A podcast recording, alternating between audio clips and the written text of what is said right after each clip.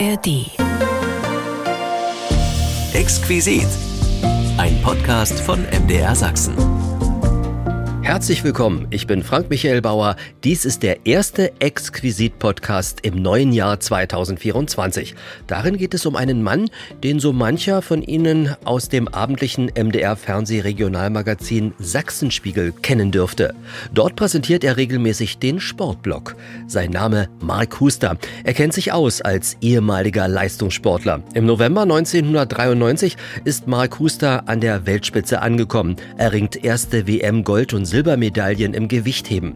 Die Grundlagen dazu sind bereits im Teenageralter an einer DDR-Kinder- und Jugendsportschule KJS geschaffen worden. Seine Familie hatte jedoch einige Vorbehalte in puncto Kraftsport und KJS. Da fielen solche Sätze wie die Gewichte sind schwer, da leidet doch die Gesundheit. Schule und Training, das ist bestimmt zu viel. Das war natürlich die Reaktion schlechthin vom gesamten Umfeld.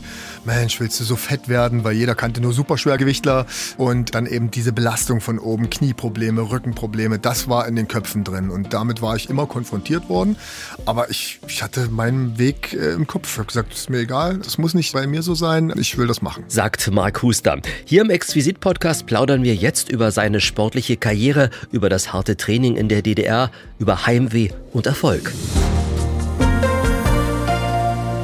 Mark Huster ist unser Gast, ehemaliger Gewichtheber, aber vielleicht noch Freizeitgewichtheber. Geboren, wir gucken jetzt mal schön in deinen Lebenslauf, am 1. Juli 1970 in Altdöbern. Das ist der ehemalige Kreis Karlau gewesen. Heute nennt sich das Ganze, das sind die USL-Kennzeichen, Ossel, Oberspreewald-Lausitz-Kreis. Also im Juli in Altdöbern geboren, 1970. Mark und ich sind in Lübbenau im Spreewald Richtig. aufgewachsen.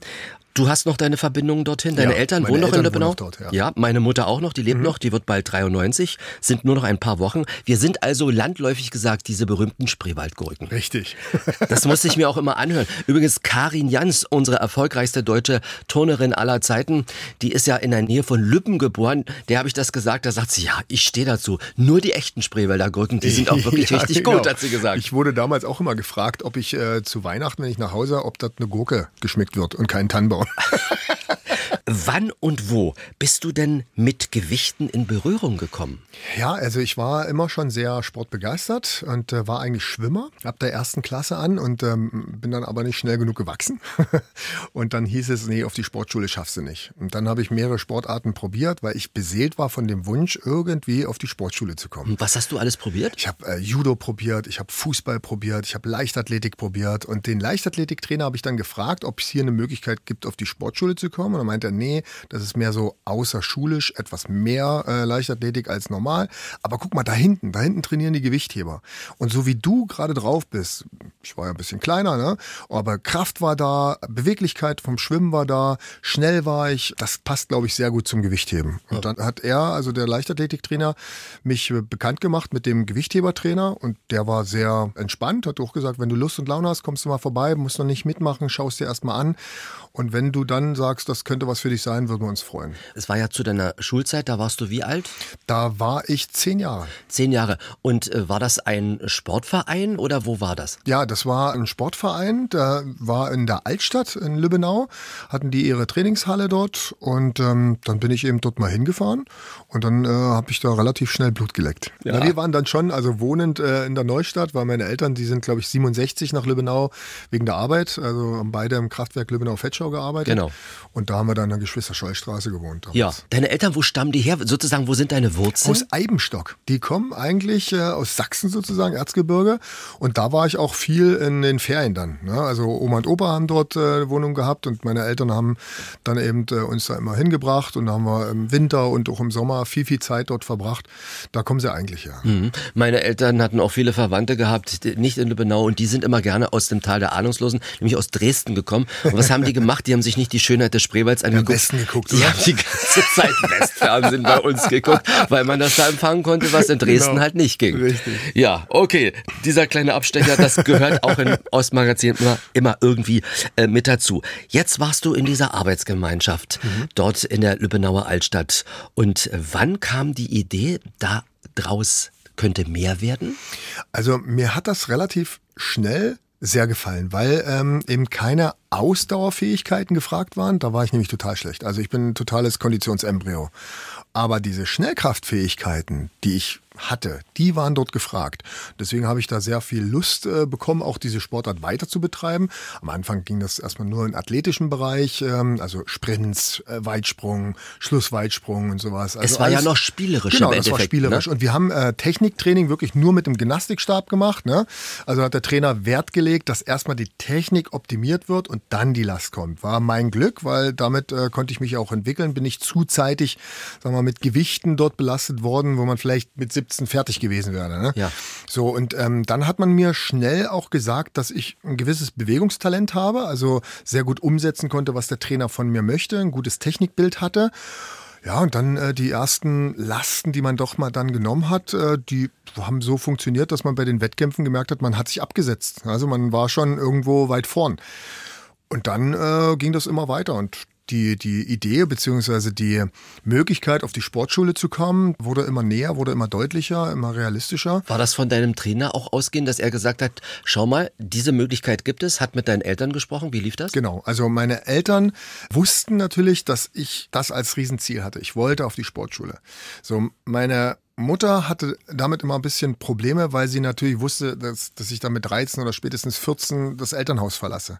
So eine Mama möchte natürlich nicht so schnell die Kinder abgeben auf Deutsch. Hatte deine Mama auch Angst gehabt, ach Junge, diese schwere Last für deinen ja, Rücken und so weiter? Genau. Das war natürlich ähm, die Reaktion schlechthin von gesamten Umfeld. Mensch, willst du so fett werden, weil jeder kannte nur Superschwergewichtler und dann eben diese Belastung von oben, Knieprobleme, Rückenprobleme, das war in den Köpfen drin und damit war ich immer konfrontiert worden. Aber ich ich, hatte meinen Weg äh, im Kopf. Ich habe gesagt, ist mir egal, äh, das muss nicht bei mir so sein, ich will das machen. Okay, ja. und dann kam die Geschichte, zu welcher Sportschule könntest du gehen? Ich wusste zum Beispiel ja. in Cottbus, die haben ja mehr auf Leichtathletik, äh, Radsport und Turnen Richtig, Wert gelegt gehabt, genau. was in der Nähe war. Also äh, bot sich wahrscheinlich nur Dresden an, oder? Richtig, also man hat mich auch gefragt, weil ich war, bin ja genau dazwischen. Berlin hätte es ja auch sein können, ja, von der Kilometerzahl. Ne? Aber es gab wohl damals ein, ähm, so, ein, so ein Agreement zwischen Bezirk Cottbus Cottbus und Bezirk Dresden, was das Turnen betrifft. Die Mädchen von den beiden Bezirken sind nach Dresden und die Jungs von den beiden Bezirken sind nach Cottbus.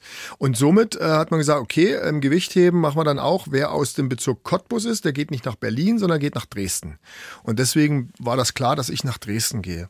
Und ich bin ein Jahr eher auf die Sportschule, als das normal war. Also normalerweise kommt man mit Anfang achte Klasse auf die Sportschule, damals zumindest. Und äh, ich wurde mit der siebten Klasse auf die Sportschule eingeschult, weil mein Heimtrainer der hat keine Wohnung bekommen in Lübbenau. Der hat zwei Jahre lang versucht, eine Wohnung zu bekommen in Lübbenau, hat die nicht äh, erhalten und ist dann wieder zurück nach Leipzig, wo er eigentlich herkam. Und hatte Angst, dass ich das eine Jahr versauer, bis es zur Sportschule eigentlich kommt. Und dass du vielleicht auch gar keine Lust mehr hast. Genau, dass ich da irgendwie abdrifte und äh, ja. deswegen, sag mal, dann, dann doch nicht auf die Sportschule gehe. Und er hat das Talent irgendwo gesehen und das Potenzial und hat dann mich gefragt, ob ich mir vorstellen könnte, ein Jahr eher schon dorthin zu gehen. Schulischen Leistungen haben gestimmt. Das wurde dann geklärt auch mit der, der Sportschule. Die haben gesagt, ja, auch die sportlichen Leistungen stimmen ja. Und dann bin ich ein Jahr eher, war ich mit Fußballern in der Klasse und habe halt mit ein Jahr Älteren trainiert. Mhm. Du bist dann von Lübbenau nach Dresden gezogen, genau. hast im Internat gelebt. Richtig und an der Kinder- und Jugendsportschule KJS. Wie sah so ein Tag aus damals in der siebten Klasse? Naja, also wir hatten ja das, das Internat war ja die Parkstraße 6, also das Hochhaus und wir waren dort oben, ich glaube, auf der 15. Etage. Und da hatten wir unser Zimmer, da waren drei Leute drin, ein Doppelstockbett, ein Einzelbett und dann drei sogenannte Arbeitseinheiten, wie das hieß, waren also Schreibtische, ja. wo man seine äh, Arbeiten machen konnte, seine Schulhausaufgaben und so weiter. Und in der Mitte ein Tisch. Und dann hat sie ähm, am Anfang einen Gang und eine Toilette drin. Also sehr spartanisch alles. Und dann bist du früh um sechs äh, aufgeweckt worden vom Erzieher.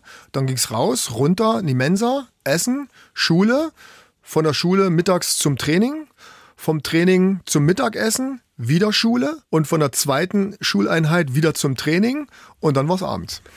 So lief das. Ja. Und jetzt, was hat das mit dir in deinem jungen Kopf getan? Weg von zu Hause, völlig neue Abläufe. Ja. Du warst erst in der siebten Klasse, die um dich herum waren auch noch älter. Genau. Hattest du Heimweh? Richtig doll, richtig, richtig doll. Also das kann man sich wirklich gar nicht auch vorstellen, was das mit einem macht.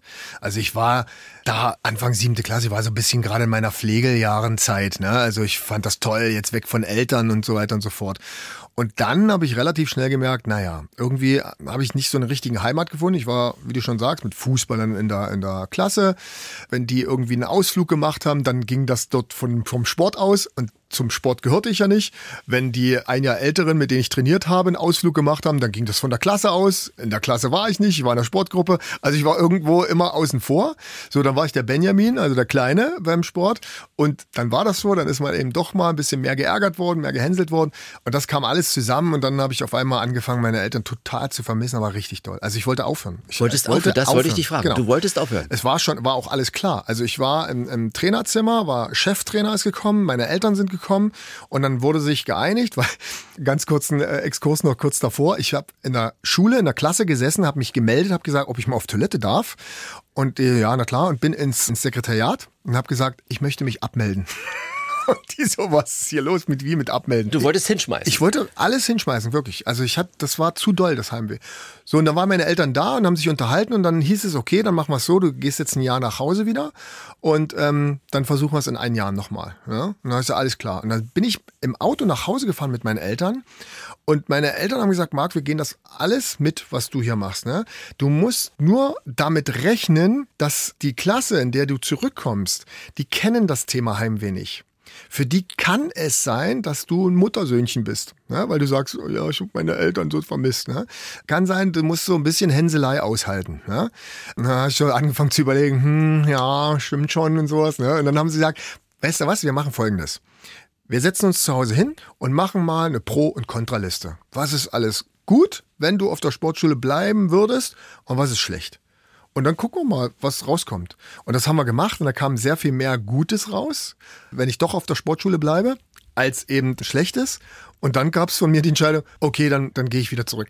Und dann haben wir an dem Abend noch angerufen, den Trainer, und haben gesagt, Marc kommt morgen wieder zurück.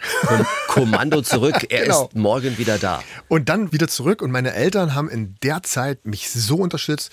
Die haben mich jeden Tag angerufen und haben mir jeden Tag eine Postkarte geschrieben, dass ich wirklich irgendwie das Gefühl hatte, da Kontakt zu haben mit meiner Familie, mit meinen Eltern. Ne? Und das war wirklich, ich habe die Karte genommen, bin in einer großen Pause in einen großen Garten gegangen, habe mich auf die Bank gesetzt und habe die Karte gelesen, um da irgendwie das Gefühl zu haben. Und hinten im, im Internat war so ein, so ein Telefonzimmer, da saß einer und hat dann die ankommende Telefonate dann auf die einzelnen Etagen weitergeleitet, so wie man es kennt früher mit diesen Steckverbindungen und sowas.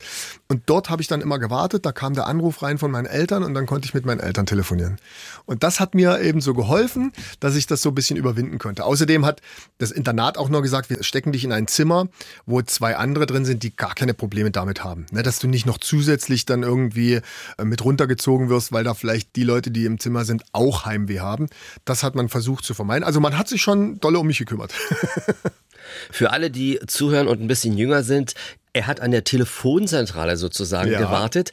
Damals gab es noch keine Smartphones, keine iPhones nope. und nichts. Da konnte man von Glück reden, dass die Eltern von Marc zu Hause offensichtlich genau. ein Telefon hatten. Weil mein Vater hatte ab und zu Bereitschaftsdienst. Und als äh, Bereitschaftsdienstler sozusagen hatte man ein Telefon, weil man ja erreicht werden musste, wenn es soweit ist. Und dadurch äh, war das eben möglich.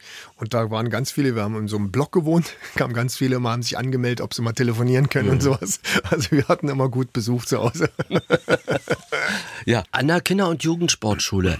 War das ein strenges Regiment, wenn du das so im Nachhinein ja. betrachtest? Ja, du hattest deinen Internatsleiter beziehungsweise deine Etagenerzieher und die haben dann geguckt, ist das Zimmer sauber gemacht worden, sind die Hausaufgaben gemacht worden, also das war Kontrolle. Und halb zehn oder um zehn ist der Erzieher dann auch von der Etage weggegangen, ist nach Hause gegangen und dann wurde die Tür geschlossen und zugeschlossen. Der Gang, der Internatsgang war zu. Der Zugang zu den Fahrstühlen war nicht mehr da und der Zugang zu den Treppen auch nicht mehr. Dann gab es einen Schlüssel, der hing dort in so, einem, in so einer Siegelflüssigkeit drin, also ein, so ein Siegel. Und wenn es irgendeinen Notfall gab, konnte man den Schlüssel dort rausziehen und öffnen. So. Und das wurde natürlich auch immer kontrolliert, ob der Schlüssel da noch dran hängt, falls dann jemand ausbüchsen Oder wollte. ob das ne? Siegel aufgebrochen Oder das Siegel war. aufgebrochen Ja. war, dann hieß es, da ist jemand raus. Also man durfte nicht einfach so raus. Wenn man raus wollte, dann musste man Antrag auf Spätausgang nehmen. Da hatte man ein sogenanntes Muttiheft. Da stand dann drin, äh, hat Spätausgang beantragt, ist dann und dann gegangen und dann wurde wieder eingetragen vom Internatserzieher, er ist dann und dann gekommen, weil auf der achten Etage war, sag mal, der, der Hauptchef, der Haupterzieher. Und dort musste man sich dann im, nach Spätausgang immer melden, man ist wieder da. Und dann wurde geguckt, naja, ist das eben 23.15 Uhr oder später? Und dann gab es eine Rüge, wenn es später war.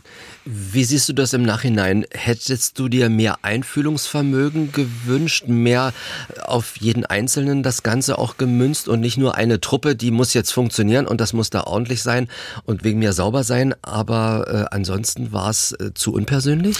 Ich sag mal, bei mir hat's ja funktioniert. Ja, also man hat sich dann schon auch auf mich konzentriert bezüglich des Heimwehs. Ansonsten ist es schon sehr militärisch gewesen, dass man sagt, man kann sich nicht um jeden Einzelnen kümmern, sondern es ist ein System und in diesem System muss man sich fügen, um eben erfolgreich zu sein, sozusagen. Für mich war das okay, weil ich habe mit nichts anderem gerechnet. So, ich kann mir aber vorstellen, dass es den ein oder anderen oder die ein oder andere gegeben hat, die mit mehr Einfühlungsvermögen vielleicht ihr Potenzial oder sein Potenzial besser hätte ausschöpfen können. So dann mit den Bedingungen, die da äh, vorhanden waren, allerdings vielleicht aufgehört haben, weil sie nicht mehr klargekommen sind. Das, das kann schon sein. Nur das waren eben so auf Deutsch andere Zeiten als heute. Man hat sich keine Gedanken gemacht so darüber, wie das hätte vielleicht anders sein können oder wie man anders hätte auf die Sportlerinnen und Sportler eingehen können. Es war Hochleistungssport, das hieß Disziplin und das hieß eben, das ist ein System und wenn du das möchtest, dann musst du dich diesem System unterordnen. Und nur die Disziplin führt im Endeffekt dann auch zu dem Erfolg, über den man sich dann natürlich dann freut, ne? Ja, auf alle Fälle, weil ähm, das ist ja heute immer noch so, muss man ganz ehrlich sagen. Im Sport äh, gehört Disziplin dazu. Also du kannst ja nicht machen, was du willst. Wenn der Trainer einen Trainingsplan schreibt und du vielleicht an dem Tag mal nicht so gut gelaunt bist oder nicht so die Lust hast, dann brauchst du die Disziplin, um trotzdem zu trainieren. Weil das ist nun mal so, die, die Arbeit steht vor dem Erfolg. Und wenn du viel trainierst, hart trainierst, richtig trainierst, hast du eine große Wahrscheinlichkeit, erfolgreich zu sein, wenn alle anderen Randbedingungen auch stimmen. Aber wenn du diese Disziplin nicht hast und äh, letztendlich in dem Moment, wo du vielleicht keine Lust hast, dann auch nicht trainierst, dann wirst du es nicht schaffen. Das ist einfach so. War das zu viel an der KJS? Fünf bis sechs Stunden Unterricht und dann nochmal vier bis sechs Stunden Training? Habe ich damals nicht so wahrgenommen als zu viel. Das, das war eben das, äh, so was vorgegeben. Das, Also ihr hattet in jedem Fall so einen Zwölf-Stunden-Tag, oder? Ja, ne, es, es war damals so, dass der Trainingsplan geschrieben wurde und dann wurde der Trainingsplan mit der Schule abgestimmt und dann wurde der entsprechende äh, Unterrichtsplan geschrieben. Und dann waren das meistens so zwei Blöcke Schule, zwei Blöcke Training. So, das, und das war dann so, das hat, man nicht hinterfragt oder hat man nicht gesagt, oh, ist das jetzt anstrengend. Das, ja, das ist auch jetzt manchmal so, wenn es so richtig heiß zum Beispiel draußen ist, ne? Und ich mir sage, jetzt in die Trainingshalle gehen, das, das, würde überhaupt nicht gehen, ne? Ich würde jetzt Da- lieber in die Schwimmhalle gehen. da, damals hat man das, das da, da gab es gar keine Zehntelsekunde, dass man über sowas nachgedacht hat, dass man wegen der Außentemperatur jetzt keine Lust hat zum Trainieren. Das war völlig normal. Du musstest, das, du gehst jetzt zum Training. Das war, war da war kein Gedanke daran, äh, dass man jetzt lieber was anderes machen würde. Wie war an der KJS das Verhältnis zu den Erziehern, zu den Lehrern, zu den Trainern? Ja, da gab es solche und solche, muss man auch ganz ehrlich dann sagen. Es gab auch Erzieher, die völlig menschlich waren, also die so eine Mutti oder so eine Vati-Rolle mit übernommen haben. War es ja im Endeffekt auch, genau, ja. ne? Und das- das eben auch so rübergebracht haben, dass sie einfühlsam waren, dass sie mal zugehört haben, ne? dass sie in ihrer Regung, in der Reaktion auch so reagiert haben, wie man sich das ja, von, von jemandem wünscht, der es gut mit dir meint. Dann gab es aber eben auch welche, die, die waren relativ kalt, die waren eben sehr streng, das war eben ihr Stil. Genauso war das bei den Trainern, wobei man bei den Trainern natürlich das gar nicht so gefordert hat, dass ein Trainer so einfühlsam ist. Zu dem Zeitpunkt war das einfach noch, das Trainer hat gesagt, was du zu trainieren hast und dann hast du das gemacht. Und wenn der Trainer gemeckert hat, dann stand man stramm und äh, hat gesagt, okay, dann mache ich das jetzt anders demnächst. Dieses Einfühlsame, dieses auf jemanden eingehen, das kam dann später, weil man dann natürlich über einen pädagogischen Ansatz noch versucht hat, das letzte Potenzialquäntchen mit rauszuholen, indem ich mich auf diesen Menschen einlasse, indem ich seine Sprache spreche, indem ich ihn erreiche. Und das ging dann natürlich nur, wenn ich seine Persönlichkeit kannte, wie er so drauf ist. In dem Bereich KS, dann war das noch, also nicht falsch verstehen, aber so Massenabfertigung im Sinne von, da müssen alle horchen. Da, da kann ich noch nicht mich auf jeden Einzelnen konzentrieren. Mhm. So war das. So, aber auch da gab es eben Trainer, wo man wusste, boah, Alter, wenn die irgendwie was sagen, da mm, stehen alle stramm. Und andere waren ein bisschen lockerer, mit anderen hat es ein anderes Verhältnis, aber es war immer hoch respektvoll, der Umgang. Also der Trainer war eine Institution. Da war auch, wenn der Trainer sagt, dann muss ich halt mal mit deinen Eltern reden, da ging ein der Stift. Das war nicht so, dass man sagt, hey, da kommen meine Eltern und äh, reden mit ihnen. Je älter du dann geworden bist, dann kam auch die Pubertät. Ja, da ist man ja sogar manchmal froh, dass man die Eltern nicht so ständig um sich hat. Gabst du eine Entfremdung von deinen Eltern durch diese äh, Sportschule, durch das Internat, durch dieses von Montag bis Samstag sehen wir uns ja nicht? Hm. Nee, also gefühlsmäßig, wir haben trotzdem immer immer zusammengehalten. Also ich bin ja auch dann am Wochenende nach Hause gefahren. Natürlich, als ich das Heim wieder komplett abgelegt habe und ich immer noch siebente Klasse war, achte Klasse war, dann war das mal so eine Zeit lang, wo so Eltern ein bisschen uncool wurden ne? und man sich dann oft in den Haaren lag, weil man hat dann so eine Entwicklung genommen, wo die Eltern eben sagen, ja, wieso müsst ihr immer bis in die Puppen schlafen und sowas. Ne?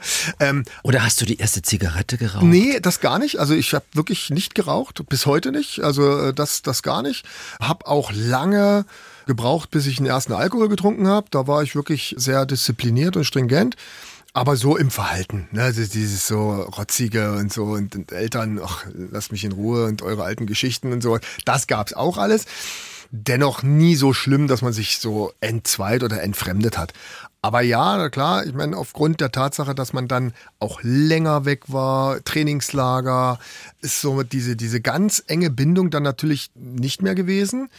Ich habe aber immer versucht, die aufrechtzuerhalten über Telefonate, dass man, wenn man dann die Möglichkeit hat, sich äh, zu treffen, dass man das auch genutzt hat, dass das eben wirklich zusammen war. Und das muss ich ganz ehrlich sagen, es gab nie so eine, so eine Entfremdung im Sinn von, dass ich mal irgendwann das Gefühl hatte, naja, jetzt sind das keine Menschen mehr, denen ich alles sagen würde. Ja, das war nie. Also es ist immer gewesen, und es ist heute noch, dass ich genau weiß, ich kann mit meinen Eltern über alles reden. Vielleicht würden sie nicht alles verstehen, aber ich kann mit ihnen über alles reden. Ja. Warst du ein Einzelkind? Nee, ich habe einen Bruder, der ist zweieinhalb Jahre älter als ich und der war auch dann äh, raus, also Anfang neunte Klasse ist er damals zur EOS, das war so ein, so ein Testprogramm zu DDR-Zeiten, dass man so eine sprachgeförderte EOS mal installiert hat.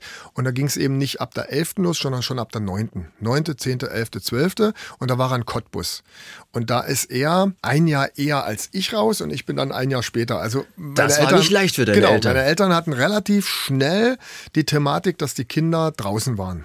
Als Mama, glaube ich, ist das nicht ganz so einfach, ne, sie Kinder so schnell abgeben zu müssen. Meine Mutter hätte, glaube ich, nichts dagegen gehabt, wenn der Arzt mal gesagt hätte, Marc ist nicht fähig, auf die Sportschule zu gehen oder sowas, damit jemand da bleibt. Ne. Aber sie wusste natürlich, dass ich beseelt war von diesem Wunsch, das zu schaffen. Ja, und über deine Erfolge werden die sich wahrscheinlich mindestens genauso gefreut haben wie du selbst. Ja, 100 Pro. Also die, die waren so aufgeregt. Also ich weiß noch, eine WM, ich weiß gar nicht, ob es 94 war oder sowas. Da hat meine Mutter mir dann danach erzählt, dass mein Vater es nicht angucken konnte live. Er war so aufgeregt, er ist in der Stadt rumgelaufen. Er war spazieren. Das schafft er nicht so, ne? Und ist dann nach Hause gekommen und äh, hat dann eben so zaghaft gefragt, und, und, und, ne? Und Mutti dann so, Weltmeister! Ja.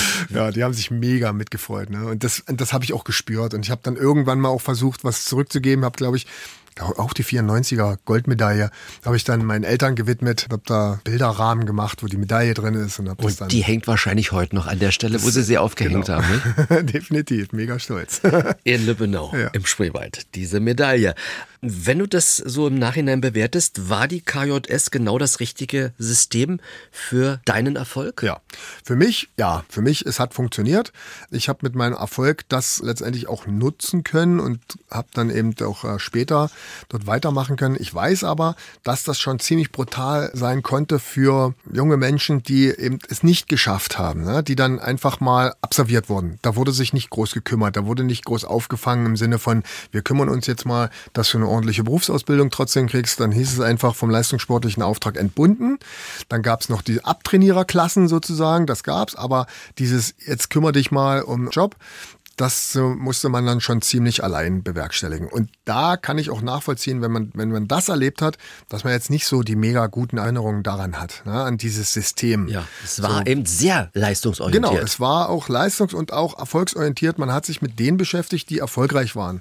So, und hat diejenigen, die es eben nicht geschafft haben, jetzt nicht versucht aufzufangen und irgendwie äh, dann wieder zurückzuführen ins soziale oder gesellschaftliche Leben, sondern kümmert euch mal. Das zumindest war mein mein subjektiver mhm. Eindruck, muss ich ganz ehrlich sagen. Ich kann es jetzt nicht mit Fakten belegen, aber das, was ich so gemerkt habe in meiner Klasse, wo es ja auch einige gab, die es geschafft haben, also die weiter sind die Stufe und einige, die eben gesagt haben, wir müssen abtrainieren, da war es jetzt nicht so, dass du in Gesprächen mitbekommen hast, dass sich da super um die gekümmert wird, die aufhören mussten. Ne? Der Grundstein also an der KJS in Dresden gelegt. Wann hast du die beendet? Ich habe ja noch Abitur gemacht und zwar bis 1990. Bis 1990 bin ich dann raus aus der KDS, genau und habe dann, äh, nee, habe erstmal ein Jahr studiert, Medizin. Ja, ähm, gerade in dieser Zeit, du sagst 1990 war das, da war ja so dieser Umbruch auch in der DDR, ja. das brodelte, das habt ihr ja trotzdem mitbekommen. Genau. Ähm, wie, welche Auswirkungen hatte das? Hattest du manchmal gedacht, oh Gott, wie geht das jetzt hier vielleicht weiter? Oder? Ja, das ist eine interessante Frage, weil das haben wir tatsächlich mit einigen so besprochen und da gab es ganz unterschiedliche Wahrnehmungen. also ich habe schon gemerkt, hier ist, äh, hier passiert irgendwie was Großes, aber dass dadurch eventuell mein sportliches Ziel verrückt, das hatte ich nie. Also es war immer klar, dass ich weitermache. Es war immer klar, dass, dass mein sportliches Ziel, Weltmeister zu werden, dort überhaupt nicht davon berührt wird. Es sind nur andere Vorzeichen. Das war mir klar, dass hier gerade was passiert aber so äh, Gedanken, na, vielleicht wird ja der Verband abgewickelt und vielleicht kann es ja auch sein, dass die DDR-Sportler nicht übernommen werden oder sowas. Das hatte ich nie. Aber das wusste man damals noch nicht. Wusste man nicht. Und es war auch nicht so, dass ich aufgrund der neuen Ablenkungsmöglichkeiten, sag ich mal, abgedriftet bin und gesagt habe, nee, ich genieße jetzt mal das süße Leben oder das neue, schöne Leben oder sowas. Das war bei mir zumindest nicht der Fall. Ja. Weißt du noch, wann du das erste Mal im Westen gewesen bist? West-Berlin wahrscheinlich? Ja, genau, mit meinem Bruder Bruder und meinem besten Freund waren wir in Berlin und das war relativ schnell, also am 9.11. war ja die Grenzöffnung. Donnerstag, ja. Genau, und wir waren da vielleicht, ich würde sagen, so 14 Tage später und haben uns äh, unser Begrüßungsgeld abgeholt und waren ein bisschen einkaufen, genau. Mhm. Na, damals hat man das ja als Jugendlicher sowieso noch ganz anders gesehen. Oh, jetzt ist ja die Mauer offen, das kann man dieses und jenes. Und da äh, ist man ja noch nicht so doll Bedenkenträger, dass man hat, oh, wie könnte denn jetzt die Zukunft aussehen? Genau. Es kommt, wie es kommt. Richtig. Das war einfach genau, so gewesen. Genau. Es war auch eine ganze Weile, dass man dachte, oder ich zumindest dachte, naja, das wird jetzt nicht zur Veränderung der Gesellschaftsform hier genau. kommen. Irgendwann die DDR, die DDR bleibt noch. Eben, die ja. DDR wird ja. jetzt sagen, jetzt ist mal gut. Ja, und dann äh, werden sie ja durchgreifen und so weiter und so fort. Als man das so mitbekommen hat, dass da auf dem Bahnhof äh, die Leute in Dresden da und auch äh, Steine werfen und so weiter und die ganzen Sachen, wo man merkte, oh, da rumort's. Aber ich hätte nie gedacht, dass das sich dann so mal entwickelt, dass es heißt, die Grenzen sind offen und am Ende wird es die DDR nicht mehr geben. Ja. Also das habe ich lange nicht geglaubt. Ja, das, ja und plötzlich bist du aus der Deutschen Demokratischen Republik in der Bundesrepublik Deutschland ja. gelandet, hast gerade dein Abitur in der Tasche. Wie ging das jetzt wirklich weiter? Was passierte? Naja, ich wollte eigentlich Physiotherapeut werden, weil ich dort die Möglichkeit hatte, weil medizinisch war ich immer so ein bisschen interessiert und äh, wollte aber im Sport bleiben. Und da hieß es dann, pass auf Marc, der äh, Studiengang ist voll und wir wissen nicht mehr, du weißt ja, was gerade los ist, ob wir nächstes Jahr überhaupt noch den Einfluss haben, ja, als äh, Sportverband, äh, Führung und so weiter, dich dort reinzubringen. Deswegen können wir dir jetzt gerade anbieten ein Medizinstudium. So, das wollte ich eigentlich nicht, aber ich wusste natürlich zu DDR-Zeiten ist man ja selbst mit 1,0 Durchschnitt abgelehnt worden, wenn du keine Beziehung hattest. Medizin war äh, Lotto gewinnen, Ostern, Weihnachten, alles zusammen. Da hast du zugegriffen. Und da habe ich gesagt, dann lieber äh, ein Spatz in der Hand als die Taube auf dem Dach und habe zugegriffen. Da habe ich gesagt, okay, wir, wir probieren das mal. Und dann äh, bin ich das angegangen und dann hatten sie auch einen speziellen Studienplan für mich entwickelt. Das hieß, ich hätte zehn Jahre ganz normal Regelstudium gehabt, danach dann Facharztausbildung und so weiter. Wollte ich alles angehen, weil ich mich nicht in die Situation bringen wollte, dass ich vielleicht später mal mich frage, Mensch, vielleicht hättest du das geschafft. Ja, also ich wollte es tatsächlich angehen. Und dann habe ich das eine Jahr probiert, muss man sagen, habe aber gemerkt, da bin ich zweimal Verlierer. Ich saß in der Vorlesung und habe gedacht, eigentlich müsstest du jetzt trainieren. Ich habe trainiert und habe gedacht, eigentlich müsstest du jetzt in der Vorlesung sitzen. Hat sich zerrissen. Irgendwie. Und das hat mich so zerrissen, dass ich gesagt habe, das dauert so lange, ehe ich dann wirklich fertig bin. Dann bin ich ja fast schon in Rente mal übertrieben. Meine Eltern hatten jetzt keine Ärztepraxis, die ich hätte übernehmen können. Es gab eine gewisse Ärzteschwemme, die vom Westen Westen rüberkamen zu uns. Also die Voraussetzung, dass es dann alles rosig wird, waren gar nicht so. Und die Erfolge im Sport, die waren näher, die waren greifbarer gerade. Also hast du dich auf deswegen, den Sport konzentriert. Genau, habe ich mich auf den Sport konzentriert, aber nicht völlig blind. Ich habe in dem Zusammenhang auch ein Angebot bekommen von damaligen Sponsor, äh, von der Firma Komplett in Meißen, dass ich eine Ausbildung bei ihm machen kann zum Industriekaufmann. Und das war mir wichtig. Ich wollte jetzt nicht völlig ohne Auffangnetz dort irgendwie den. Dass du einen ordentlichen Abschluss richtig, hast. dass ja. ich irgendwie einen Abschluss habe, dass ich jetzt äh, nicht komplett durchs Rost falle, falls das mit dem Sport nicht klappen sollte. Und parallel dazu bist du auf einmal erfolgreicher genau. geworden. Und das, das war wirklich eine harte Zeit, weil das waren drei Jahre lang, wo ich neben der Berufsausbildung trainiert habe. Und dann wurde ich von 91 bis 94 war das. Da wurde ich halt, sag mal, immer besser und wurde dann auch international bei den Wettkämpfen mit eingesetzt. Aber ich habe das irgendwie, weiß nicht, man, wenn man jung ist, verkraftet man irgendwie die Sachen besser. Aber ich habe in der Birne habe ich gestimmt. Ja? Ich wusste, was ich will. Und dann habe ich das eben auch irgendwie hingekriegt, so ja, zu, zu gestalten, dass ich trotz dieser Ausbildung, trotz dieser Vormittags- und Nachmittagsbelastung, da später zum Training fahren, dann trotzdem das hingekriegt habe. Du warst jetzt sozusagen Leistungssportler ja. und Berufssportler. Warst du irgendwo angestellt? Wo ist dein Geld hergekommen? Wie ist das gelaufen? Zu dem Zeitpunkt war ich eben ganz normal Lehrling, ja, habe dort äh, mein Lehrgeld bekommen von äh, der Firma Komplett, aber gleichzeitig war es ja mein Sponsor. Der hat mich dann auch nochmal zusätzlich monatlich honoriert als Sponsor, nicht als Arbeitgeber. Und ich habe dann äh, über die Sporthilfe auch ein kleines Solär schon bekommen. Warst ich, du auch in einer Sportfördergruppe? Sportfördergruppe bin ich dann 1994 rein. Also nachdem ich dann... Äh, Bundeswehr oder Bundespolizei? Bundeswehr, genau. Bundespolizei gab es damals noch nicht, diese Förderung. Das war die Bundeswehr Sportfördergruppe. In Frankfurt-Oder war ich stationiert, habe vorher die Grundausbildung gemacht. Also das war dann der Weg. Dann nach der Ausbildung zum Industriekaufmann wusste ich natürlich, ich kann jetzt nicht dort arbeiten, sondern das war erstmal das Auffangbecken, was ich mir gebaut habe. Und jetzt will ich mich auf den Sport voll konzentrieren. Dazu war die Förderung eben da bei der Bundeswehr Sportfördergruppe, dass ich mich eben dann äh, tatsächlich tagtäglich nur aufs Training konzentrieren konnte. Mhm. Und dann ging es immer weiter und plötzlich warst du bei einer Weltmeisterschaft und hast dort schon mal Silber abgeräumt. Das war, glaube ich, in Australien. Das war ja gleich mal ganz weit weg von Deutschland. Genau, das war 1993. Äh, November, ja. Da war ich ja sogar auch noch in, in der Ausbildung, ja, also in der Berufsausbildung. Aber da war ich halt gerade wirklich so, dann habe ich einen, einen, ordentlichen Schub bekommen, so im Training. Da wurde ich erwachsen, sagen wir mal. Woran ja. lag das? Lag das auch am Trainer? Ja, es lag daran, ich habe auch die Gewichtsklasse gewechselt. Ja, ich äh, bin ein bisschen schwerer geworden und diese Gewichtsklasse hat zu meiner Körperkonstellation besser gepasst. Also die ganzen Winkel, Hebeverhältnisse wurden optimiert durch das Körpergewicht, was eben etwas erhöht wird im Vergleich zu meiner Körpergröße. Und damit war das alles im besseren Gleichgewicht. So, und dann ähm, hat sich das eben bezahlt gemacht, das harte Training. Und ähm, es kam eben diese, diese Leistungsentwicklung dann in dieser Gewichtsklasse ähm, stärker als in Gewichtsklassen davor, weil es optimierter war. Ne? Mhm. Das ganze Zusammenspiel, Körper, Muskulatur, Körpergröße, Hebelverhältnisse und so weiter. Was ist das, was ist das für ein Gefühl, eine WM-Medaille zu bekommen? Auch wenn es jetzt nicht die goldene war, aber die silberne. Ich bitte, Vize-Weltmeister zu sein. Ja, na, und man muss ja auch dazu sagen, ich war gut vorbereitet und das Reißen, also die erste Teildisziplin, hat überhaupt nicht funktioniert. Und nach dem Reisen dachte ich wirklich, jetzt gehst du wieder hier nach Hause ohne Medaille. Das gibt's doch nicht. Ne? Warst wieder gut vorbereitet. 92 bei den Olympischen Spielen war es ja auch so gut vorbereitet. Dann am Ende Fünfter geworden. Was jetzt alles gut ist, ne? Aber in dem Moment hätte ich meine Leistung gebracht, die vorbereitet gewesen wäre, wäre es auf alle Fälle Medaille gewesen. So, von der Seite her war es ja eine kleine Enttäuschung. 93 EM, keine Medaille. Und jetzt fahre ich zur WM und im Reisen funktioniert es nicht. Und dann habe ich mich erinnert, was mir Andreas Behm mal gesagt hat, ehemaliger international erfolgreicher Gewichtheber, leider schon verstorben. Aber der hat zu mir gesagt, Hustel, wenn sowas passiert, dass im Reisen es mal überhaupt nicht läuft, musst du gedanklich den Wettkampf abschließen und beginnst im Stoßen einen total neuen Wettkampf. Und das habe ich dann mir versucht einzupflanzen und habe gesagt, okay, das hakst du jetzt ab und du gehst jetzt hier zur Erwärmung im Stoßen, als ob du gerade den Wettkampf neu beginnst.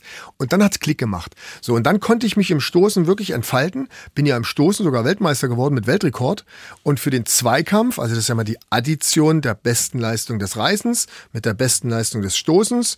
Die beiden Zahlen addiert ist der Zweikampf und im Zweikampf bin ich Silbermedaillengewinner geworden, obwohl es im Reisen gar nicht funktioniert hat. Und im Stoßen sogar Gold mit Weltrekord.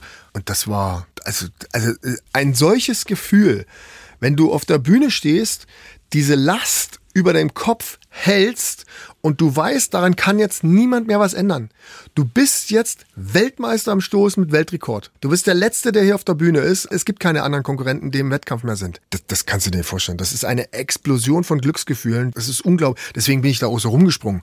Da stand ja danach in der Zeitung stand ja The German Kangaroo.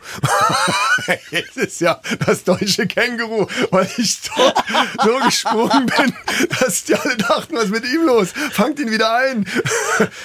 also das war unglaublich. Also du merkst ja, wie ich jetzt erzähle, mhm. das, sind, das ja. ist so nah dran in meinem Gefühlsleben noch, in meiner Erinnerungswelt. Das ist ja. Wahnsinn. Kleines Lexikon, Stoßen, Reißen, was ist da der Unterschied? Reißen ist die erste Teildisziplin mit breitem Griff und dort ziehe ich die Handel in einem Zug direkt über den Kopf. Und muss ja? sie wie viele Sekunden dann halten? Setz mich in die Hocke, stehe auf. Es gibt keine direkte Angabe, wie viele Sekunden. Das Kampfgericht muss sehen, dass du die Last beherrschst. Also die darf sich nicht mehr drehen und so weiter und so fort. Deine Füße müssen parallel stehen. Die Handel muss in einer Linie zu deiner Fußlinie sein. Dann sagt Kampfgericht, okay, gültig. Ja, also es gibt keinen wirklich drei Sekunden. Und Stoßen ist enger Griff, also Schulterbreite der Griff. Dann erst aufs Schlüsselbein, dann gehe ich in die Hocke, stehe auf damit und dann nochmal eine leichte auftakte Bewegung, ich wie kurz in die Knie und dann katapultiere ich die Handel nach oben und springe in den sogenannten Ausfallschritt und dadurch kann ich in dieser Teildisziplin, weil ich es eben aufteile, erstmal aufs äh, Schlüsselbein, dann in die Höhe, schaffe ich im Stoßen mehr als im Reißen. Weil Reißen, wie gesagt, breiter Griff und gleich hoch. Und dann mehrere Weltmeisterschaften mit Medaillen. Du hast ganz schön abgeräumt. Wie viele Goldmedaillen hast du bei Weltmeisterschaften gewonnen? Also ich bin fünfmal Weltmeister geworden, genau, siebenmal Europameister und zweimal Silber bei Olympia. Das sind so die Highlights gewesen. Ja, ja. und Olympia, einmal war es so richtig knapp. Mhm. Ich sag nur Gewicht. Ja. Wie eine Tafel Schokolade. Genau. Ja, erzähl uns die Geschichte nochmal. Das war Olympische Spiele 2000 in Sydney, Sydney genau. Mhm. Da habe ich 177,5 Kilogramm gerissen.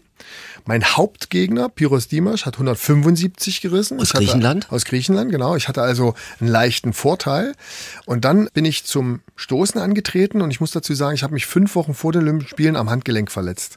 Ich habe also versucht, 205 Kilogramm umzusetzen und da zieht man die Hand nach oben und dann bringt man die Ellenbogen nach vorn, um die Hand eben auf das Schlüsselbein abzulegen. Und dieses Ellenbogen nach vorn bringen habe ich nicht schnell genug gemacht und bin am Oberschenkel hängen geblieben. Und dann kamen eben 205 Kilogramm von oben aufs Handgelenk und ich kam mit dem Ellenbogen nicht weg, um auszuweichen. Und dann hat es Knack gemacht im, im Handgelenk. Und da gab es eine leichte Verletzung. Nicht so schlimm, dass ich nicht mitmachen konnte, die Olympischen Spiele, aber es war so eine kleine Wundertüte. Ich wusste noch nicht, was im Wettkampf passiert. Und dann habe ich 205 Kilogramm begonnen im ersten Versuch. Man hat ja immer drei Versuche pro Disziplin, also pro Reißen und pro Stoßen. Habe mit 205 angefangen, dann 210 und bei 210 Kilogramm hat es mir das Handgelenk wirklich so verdreht, dass ich extreme Schmerzen hatte. Hab's aber geschafft. So, bin raus, zum, um mich wieder konzentrieren zu können für den letzten Versuch und habe in beiden Waden Krämpfe gekriegt dazu noch. So, dann hat der Physiotherapeut mir die Krämpfe raus. Ich wusste, mit dem Handgelenk ist was nicht in Ordnung. Habe trotzdem irgendwie mit Ach und Krach diese 212,5 Kilogramm geschafft, zur Hochstrecke gebracht und war zu dem Zeitpunkt Olympiasieger. Also das ist diese Genugtuung, die ich auch heute noch habe. Ich habe genau das gemacht, was ich brauchte, um überhaupt in Führung gehen zu können. Und dann hat Pyrrhus, also der Grieche, mein, mein Gegner, diese Last genommen, um den Rückstand, den er hat im Reisen, aufzuholen. Hat also auch nochmal auf 215 gesteigert und hat die geschafft. Und somit hatten wir beide 390 Kilogramm als Leistung, als Zweikampfleistung. Bei Olympischen Spielen wird nicht Reißen und Stoßen bewertet, sondern nur der Zweikampf, also die Addition. So, beide 390 und damals war die Regel so, derjenige, der vom Körpergewicht her leichter ist, ist von der Platzierung im Vorteil. Und damit hat er gewonnen und ich war Zweiter. Er war- 160 Gramm. Er war Körpergewicht. 160 Gramm leichter. genau. Vielleicht weniger naschen, denkt man dann. ne? Denkt man sofort, ja. Alle, alle haben gesagt, Mensch, hättest du vielleicht das Marmeladenbrot früh weglassen können oder so. Oder wärst noch mal auf Toilette gegangen. Also man isst ja dann sowieso schon sehr, sehr wenig im Vorfeld, damit man eben sein Körpergewicht dann runterbringt. Es ist auch so, dass wir selbst an den Wasserhaushalt mussten. Also ich habe mir dann wirklich ein 0,25 Glas Wasser in den Kühlschrank gestellt für die letzten zwei Tage jeweils. Und das musste reichen für den Tag. Weil du wirklich alle Reserven genutzt hast, um das Körpergewicht zu drücken. Und von der Seite her wäre dann nichts mehr gegangen. Ich habe wirklich dann in dem Moment, wo ich auf die Waage hätte treten müssen, habe ich gesagt, mal, ich probiere es nochmal auf Toilette. Aber man ist so abgemagert, da wird man eher ohnmächtig beim Drücken, als dass da noch was kommt.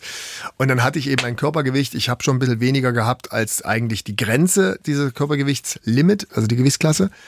Aber Pyrrhus eben noch ein bisschen weniger und damit war er im Vorteil. Hat dich das geärgert? Im ersten Moment ja, da ist ein Stuhl durch die Gegend geflogen. Ne? Und es war auch so knapp, dass er den Versuch gehalten hat. Er musste so ganz tief in die Hocke gehen, um diese Last noch abzufangen im Ausstoß. Und dann hat er sie gehalten. Aber das ist sehr, sehr schnell verflogen, weil ich mir gesagt habe, guck mal, in einem solchen Klassement und in einem solchen harten Wettkampf, wo, wo die psychische Belastung auch so extrem ist, Olympische Spiele aller vier Jahre, jetzt musst du mal punkten, jetzt musst du zeigen, was du drauf hast. Und ich tatsächlich nach Krämpfen, nach Problemen mit dem Handgelenk, diese 212,5 Kilogramm, die ich im dritten Versuch genommen habe, um überhaupt erstmal in Führung zu gehen, dass ich die geschafft habe. Und das ist das eigentliche, was ein Athlet ausmacht. Zu wissen, dass man in der Lage ist, eine Leistung zu bringen, die gebraucht wird, sich durchzusetzen, sag mal, diesen nervlichen Stress zu durchleben und auch dem Stand zu halten. Ob das dann am Ende für Gold, Silber oder Bronze reicht, wenn du alles getan hast und wenn du für dich gesagt hast, yeah, ich bin Wettkampftyp. Ich habe in dem Moment wirklich gepunktet und habe meine Leistung gebracht. Das ist Genugtuung. Das ist das, was eigentlich den Athleten ausmacht. Und ich habe das immer im Vorfeld gesagt. Mein Ziel ist nicht die Medaille, sondern mein Ziel ist eine spezielle Leistung, die ich bringen will. 390 Kilogramm will ich schaffen. Wofür diese 390 Kilogramm reichen, ob für Gold, Silber und Bronze, kann ich ja gar nicht sagen. Ich weiß nicht, was mein Gegner macht in dem Moment. Ne? So, man hofft, man wünscht sich, dass das dann für Gold reicht. In dem Fall war es für Silber gut, aber ich bin total fein mit mir gewesen, weil ich eben meine Leistung abrufen konnte, die ich vorbereitet habe. Und das ist das Entscheidende. Und das spricht auch für den Athleten Mark Huster. Mit deinem Gegner aus Griechenland hast du dich ja angefreundet. Ja, genau. Also wir, wir haben halt sehr gleich funktioniert. Ne? Natürlich im Wettkampf, da schenkt man sich nichts, da will man den anderen auch schlagen. Aber so außenrum, wenn wir bei Wettkämpfen uns gesehen haben, das war immer sehr angenehmes Zusammenkommen und das auch jetzt, wir haben jetzt noch Kontakt, wir schreiben uns ab und zu. Also das ist auch übrig geblieben. Ne? Das hat man eben gemerkt, dass wir menschlich zusammengepasst haben. Zehn Jahre etwa hast du Gewichtheben als Leistungssportler betrieben. Musstest du aufhören, weil es dein Körper nicht mehr geschafft hat? Oder war es eher eine Kopfsache, dass du gesagt hast, ach, jetzt habe ich ein gewisses Alter erreicht, lass doch die Jungen ran? Es war mehr, dass ich gemerkt habe, dass äh, mein Körper so biologisch gesehen auf der anderen Seite des Berges ist. Das geht jetzt Du so langsam das, runter. du hast sozusagen die Spitze überschritten. Richtig. Also ich habe das gemerkt. Ich habe gesagt, ich betreibe entweder den gleichen Aufwand und schaffe trotzdem diese Leistungen nicht mehr, diese so, sogenannten Zubringerübungen, wie wir es genannt haben. Das heißt also, dass die Kniebeugeleistung stimmen muss, dass äh, wenn wir nur Züge trainieren, also nur das Anheben von unten, dass man gewisse Lasten bewältigen muss, um zu sagen, dann ist man auch in der Lage, das im Wettkampf zusammengesetzt durchzuführen, dass das nicht mehr ausgereicht hat, um an diese Topleistung zu kommen wie sonst. So, und deswegen habe ich dann irgendwann für mich gemerkt, es fehlen drei Prozent Motivation im Training. Also mein Körper, mein Geist, mein, mein Organismus war eingestellt auf 2000 Olympia. Das war so das absolute Highlight. Und dann habe ich gemerkt, dass alles andere ist jetzt irgendwie nur noch Zugabe. Und ich wusste, dass diese drei Prozent weniger Motivation immer noch ausreichen, um zu einer WM zu fahren, sich zu qualifizieren. Aber das war ja gar nicht mein Anspruch. Mein Anspruch war ja, wenn ich zur WM fahre, dann hoffe ich, dass ich mit meiner Leistung in der Lage bin, um eine Medaille zu kämpfen. Ne?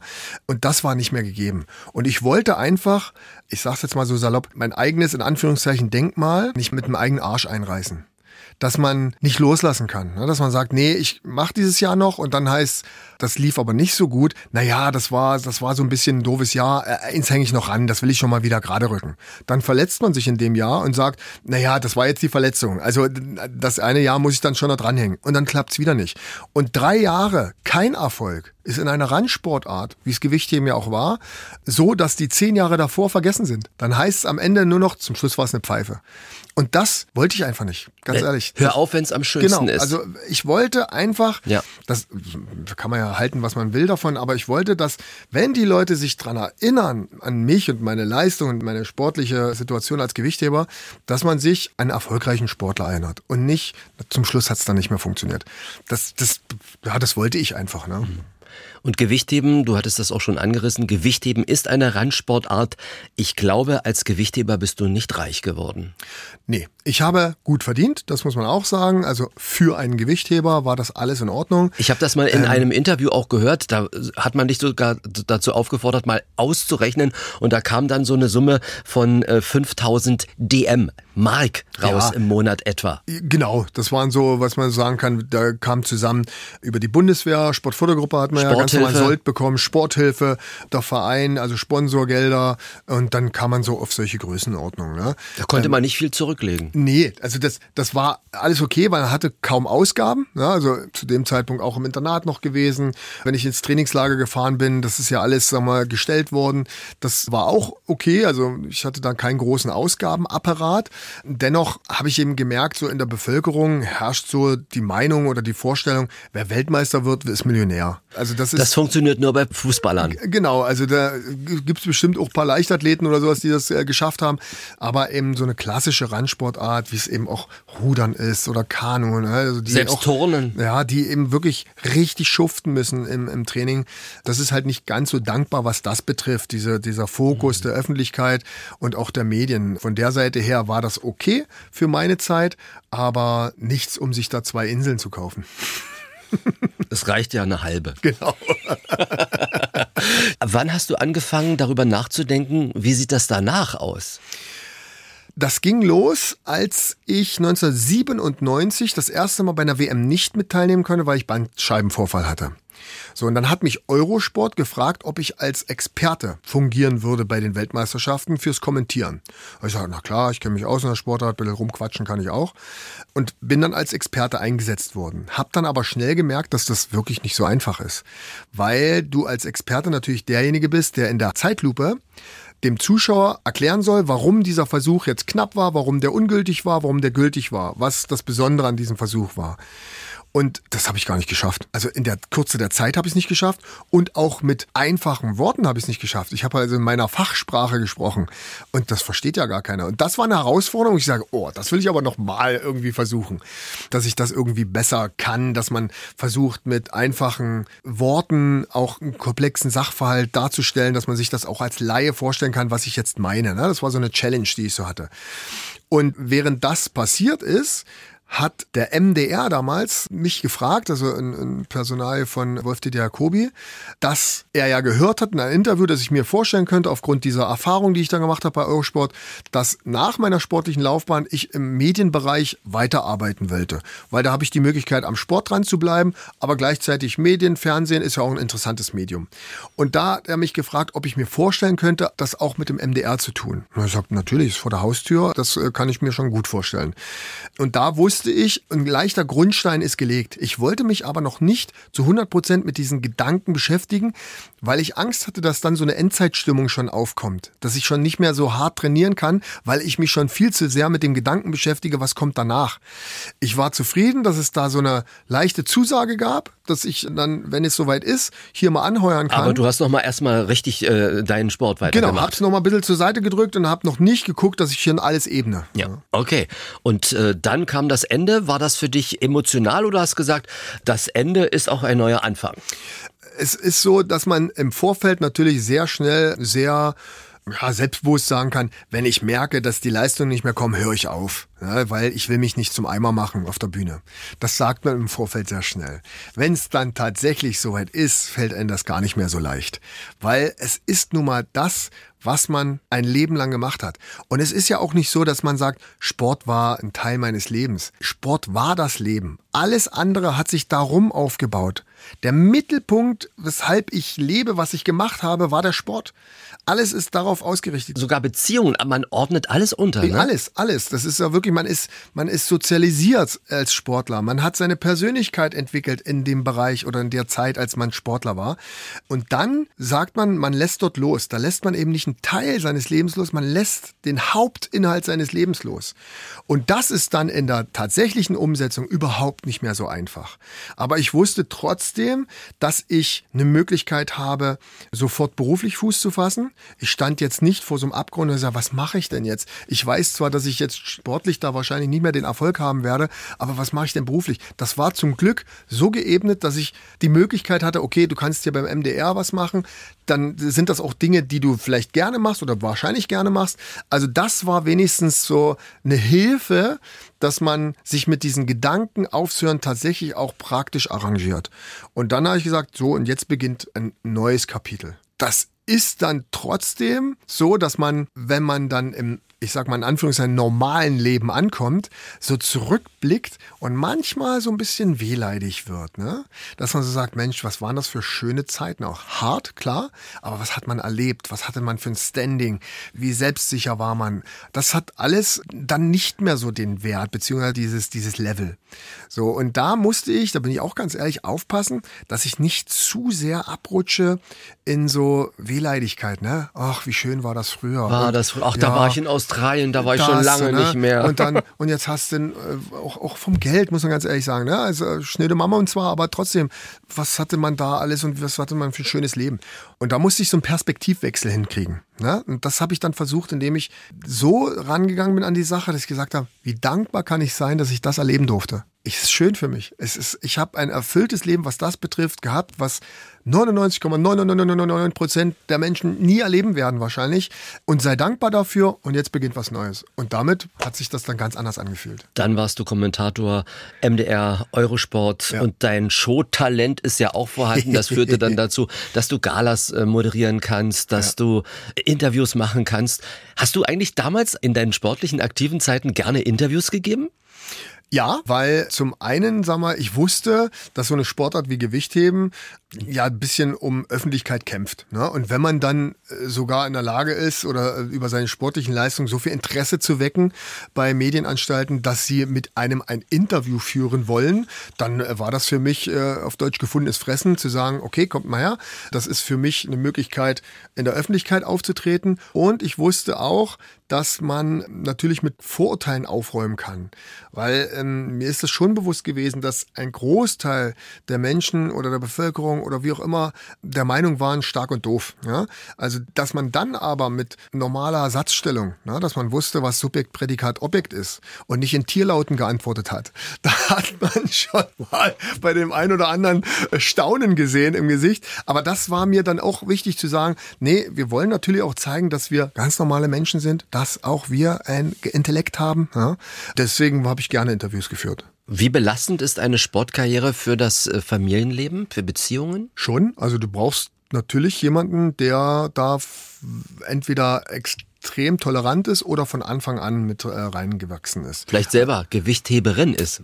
Das könnte auch sein, dass man jetzt eine Sportlerin dann äh, hat, die das Business kennt, die weiß, wie es ist. Bei mir war es so, ich hatte ähm, eine Freundin relativ zeitig, ich war 18, sie, sie war 16 und ähm, sie ist dann mit reingewachsen in diese Situation. Also mit 18 war ich ja noch nicht so viel unterwegs, aber dann wurde das immer mehr, immer mehr. Dann gab es mal zwischenzeitlich so ein, so ein Momentum, wo sie gemerkt hat, warte mal, ähm, meinst du das jetzt ernst, was du hier machen willst? Dann habe ich das nochmal kommuniziert. Ja, das ist mein voller Ernst. Ich will hier Weltmeister werden. Und dann brauche ich natürlich auch diesen, diesen Weg, den ich da gehe. Und dann war dieses Verständnis da, weil man es nicht anders kannte. Dennoch muss das nicht immer auch gut enden. Bei mir endete es nicht gut.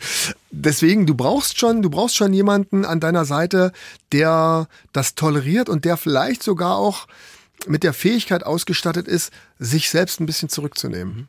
Weil das gehört wirklich auch dazu. Das, das ist nicht schön für denjenigen, weil man will ja selber als Mensch auch wahrgenommen werden. Und das war zum Beispiel so eine Sache bei mir. Die Frau, die hat dann eben auch gesagt, weißt du, ich bin immer irgendetwas von Mark Huster. Guck mal, das ist die Freundin von Mark Huster. Guck mal, das ist die Begleitung von Mark Huster. Schau mal, das ist die Lebensgefährtin von Mark Huster.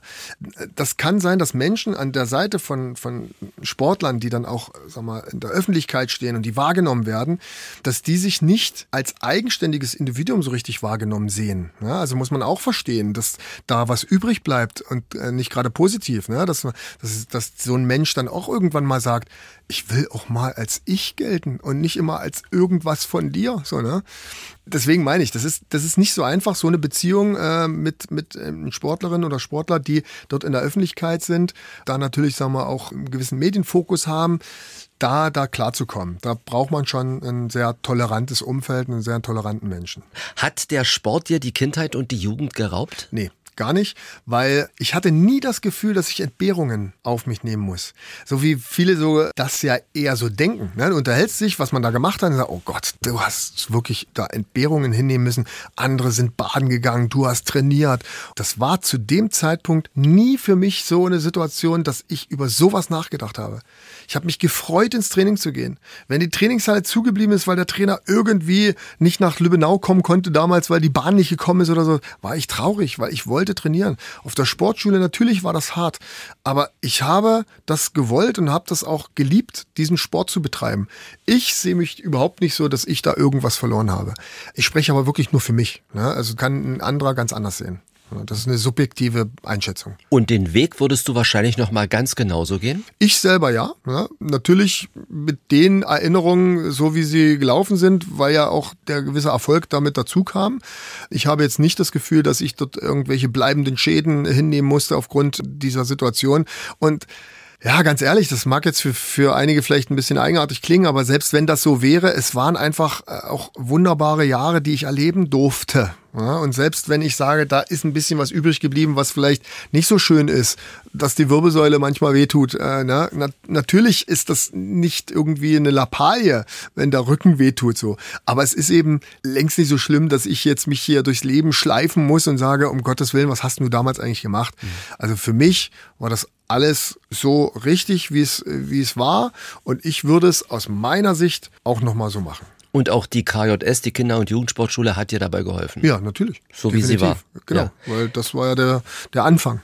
Marc, ich bedanke mich ganz herzlich für dieses Gespräch und äh, wünsche dir alles Gute, viel Gesundheit sowieso und ein bisschen Sport machst du ja um der Gesundheit auch immer nahe genau, zu bleiben. Ein bisschen dranbleiben. Also ich bedanke mich für die Einladung und äh, ja, ich äh, werde sehen, dass das alles so funktioniert. und Schokolade darfst du auch naschen. Ich habe extra was noch besorgt hier. Das ist die Winterschokolade von einer Firma, Ach. die wir nicht nennen können. Ich sag nur Merci für genau. dieses Gespräch. Ich äh, sage Danke.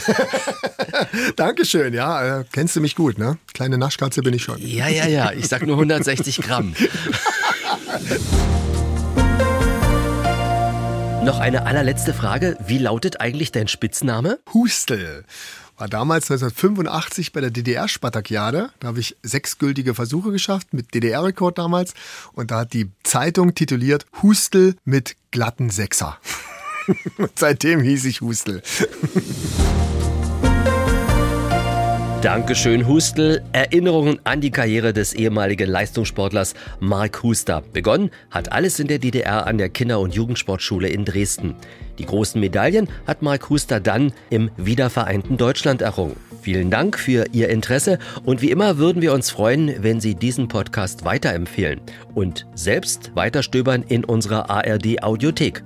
Sie finden einfach Zugang über die App zur Audiothek oder über unsere Internetseite mdrsachsenradio.de. Da kann ich Ihnen zum Beispiel auch den Podcast zu unserem Sonntagsbrunch empfehlen. Prominente plaudern aus ihrem Leben und dem Nähkästchen. Sehr interessant finde ich die Gespräche mit Musiker Heinz-Rudolf Kunze oder mit RTL-Moderator Marco Schreil. Und hier noch der Hinweis, bei Fragen und Anregungen, wen wir mal einladen sollten in die Exquisit-Reihe, können Sie uns gern einen Tipp geben über unsere E-Mail-Adresse exquisit.mdr.de. Ich bin Frank Michael Bauer, danke fürs Reinhören und Weitersagen. Bis zum nächsten Mal. Alle Podcasts von MDR Sachsen hören Sie in der App der ARD Audiothek. ARD